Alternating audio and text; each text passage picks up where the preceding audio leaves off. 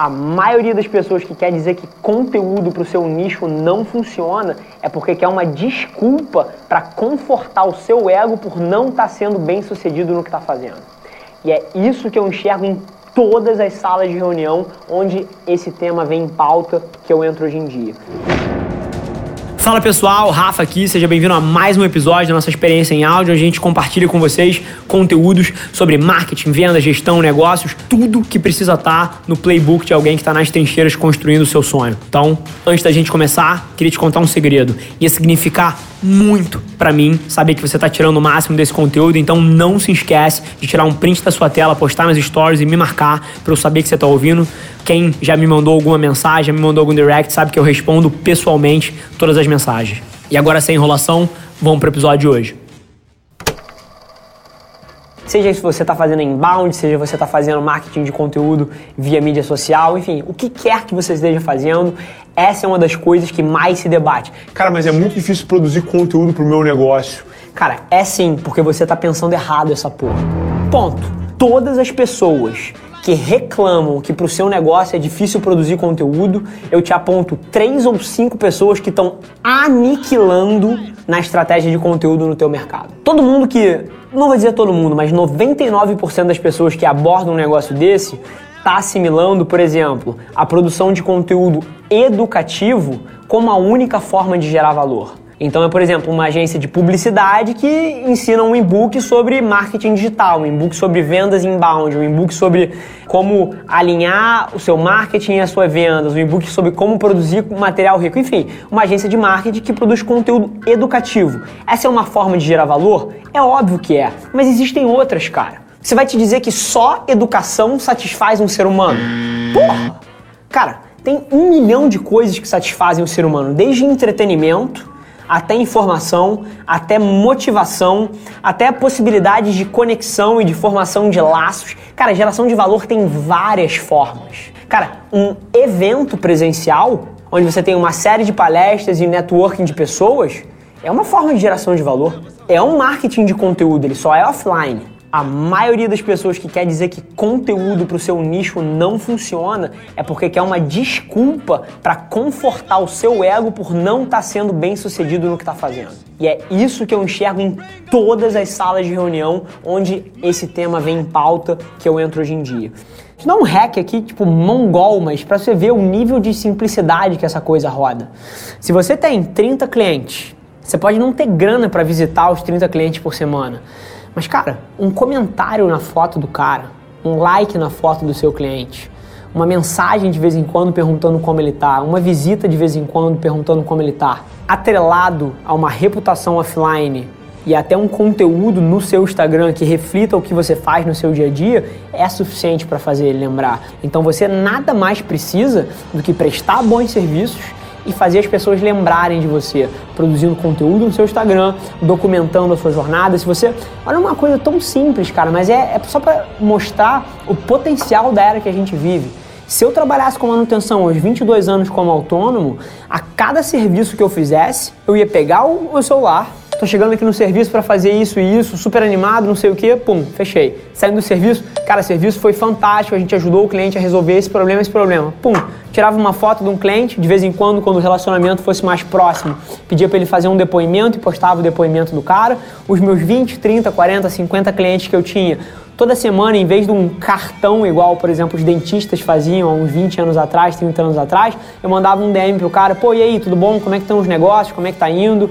Curtia uma foto, mantia esses relacionamentos no online. Se você fosse uma pessoa agradável, as pessoas até te seguiriam de volta. E ao longo dessas semanas até consumiriam o teu conteúdo, os teus stories, as suas fotos, os depoimentos dos seus clientes. E eu te garanto, na hora que eles precisassem, eles iam lembrar de você. Basicamente, para as pessoas lembrarem de você a hora que elas têm um problema, você precisa de duas coisas. Primeiro, você precisa ser bom. Porque na hora que alguém tem um problema, é muito diferente de alguém que vende alguma coisa preventiva. Quando alguém tem um problema, ela precisa de alguém que resolva. Então você vive na melhor hora para manter esses relacionamentos, o que no marketing a gente chama de top of mind, para se manter no top of mind das pessoas. Hoje em dia, as pessoas consomem esse mesmo conteúdo na internet e nas mídias sociais. Então esse mesmo público que era fascinado por carro, e comprava a revista Carros e comprava a revista Esporte Automotivo, hoje em dia essas pessoas seguem as principais páginas de carro existem essas comunidades dentro desse ecossistema. Então você tem dois passos. Primeiro, criar um conteúdo interessante para esse público entender quem são essas pessoas e gerar valor para elas através de informação, com fotos lindas de carro, fotos lindas de carros envelopados. É o caminho um pouco que eu seguiria. É explicando as principais dúvidas que as pessoas têm sobre envelopamento de carro, mostrando projetos bem-sucedidos, falando sobre coisas que você gostaria que as pessoas soubessem sobre envelopamento de carro, mas as pessoas não sabem. Então, produzindo conteúdo relevante dentro desse tema. E aí depois é a parte que ninguém quer fazer. E é a parte que traz resultado, que é BizDev, que é criar relacionamento. Que é ir em cada uma das páginas das pessoas que gostam de carro, das páginas que falam de carro e deixar um comentário relevante e ver quem está comentando e mandar um DM. Cara, é BizDev. É a mesma coisa que um vendedor fazia no século passado. Hoje em dia você tem o potencial de fazer com a porra do celular que está na sua mão. Mas é trabalho. É mandar 500 DMs por dia. É deixar 747 comentários nessas páginas relevantes de carro por dia. É você trabalhar as hashtags corretas para o seu conteúdo aparecer. Então não tem fórmula mágica. Mas o caminho das pedras é você produzir um conteúdo relevante em cima do seu tema e depois engajar com as pessoas e fomentar esse boca a boca 2.0 dentro das páginas que são relevantes nesse tema. Num dos Mentality Shows tinha um vendedor de Havaianas, eu acho que foi o segundo ou terceiro Mentality Show que a gente fez. E ele estava querendo saber como aumentar as vendas dele. Então vou te dar um exemplo, por exemplo, de alguém que vende Havaiana para produzir conteúdo. É óbvio que o cara não pode escrever um livro digital de 120 páginas sobre as curiosidades da matéria-prima da Havaiana. Ninguém quer ler essa porra. Ao contrário de que você fizer um e-book sobre carros, que explique a funcionalidade de um motor turbo versus um motor normal. Se é que isso existe, eu acho que existe nada sobre carro. Mas é óbvio que tem pessoas interessadas em se educar sobre carro e não existem pessoas interessadas em se educar sobre o material da Havaiana. Mas, cara, você pode gerar valor através da Havaiana produzindo conteúdo criativo de entretenimento, cara. Um canal do YouTube onde você, com a Havaiana, faça coisas engraçadíssimas. Um vídeos de Instagram onde você chegue no meio da rua e fique pedindo para as pessoas calçarem o modelo mais novo da Havaiana e filmando as reações dela e transformando isso num ad ou num conteúdo semanal que você posta ou num conteúdo diário que você posta. O canal seu de Havaiana vai ser só com essas reações das pessoas. Cara, tem várias formas de gerar valor. Entretenimento é uma delas, motivação é outra delas.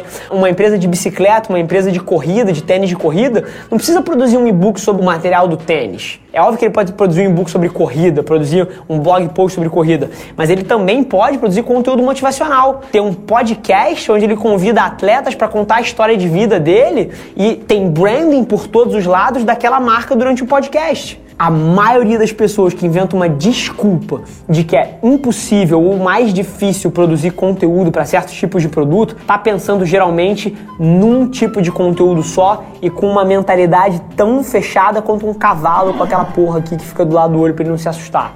Então o que eu te digo, cara, é abre a sua cabeça. Entende que tem várias formas de você gerar valor e de você fazer a engenharia reversa disso para produzir um conteúdo para esse mercado. Não existe produto ou serviço onde seja impossível produzir um conteúdo de qualidade. O que não existe e o que está em falta são pessoas criativas o suficiente e com um talento suficiente para executar em cima dessa criação aí. Duas coisas. Um, você ser bom. Número dois, você produzir conteúdo e usar as mídias sociais da forma correta, que é para manter relacionamento, não para empurrar sua mensagem no mundo. Não tem hack, não tem mistério, é trabalho assim como qualquer área. Para vencer você precisa ser bom nessa porra. Esse foi mais um episódio da nossa experiência em áudio e como eu já falei, eu adoraria saber que você está gostando do que a gente está compartilhando por aqui. Então não esquece, se você está tirando valor desse conteúdo, ia significar o um mundo para mim, que você tirasse um print da sua tela, postasse no Stories me marcando e aproveita para ir na sua plataforma favorita também e deixar um rating de cinco estrelas e um comentário lá, ajudando a gente a construir essa comunidade tão vibrante que move o Brasil para frente através do empreendedorismo e que fala desse Brasil que dá certo. É um prazer ter vocês comigo e a gente se no próximo episódio do podcast.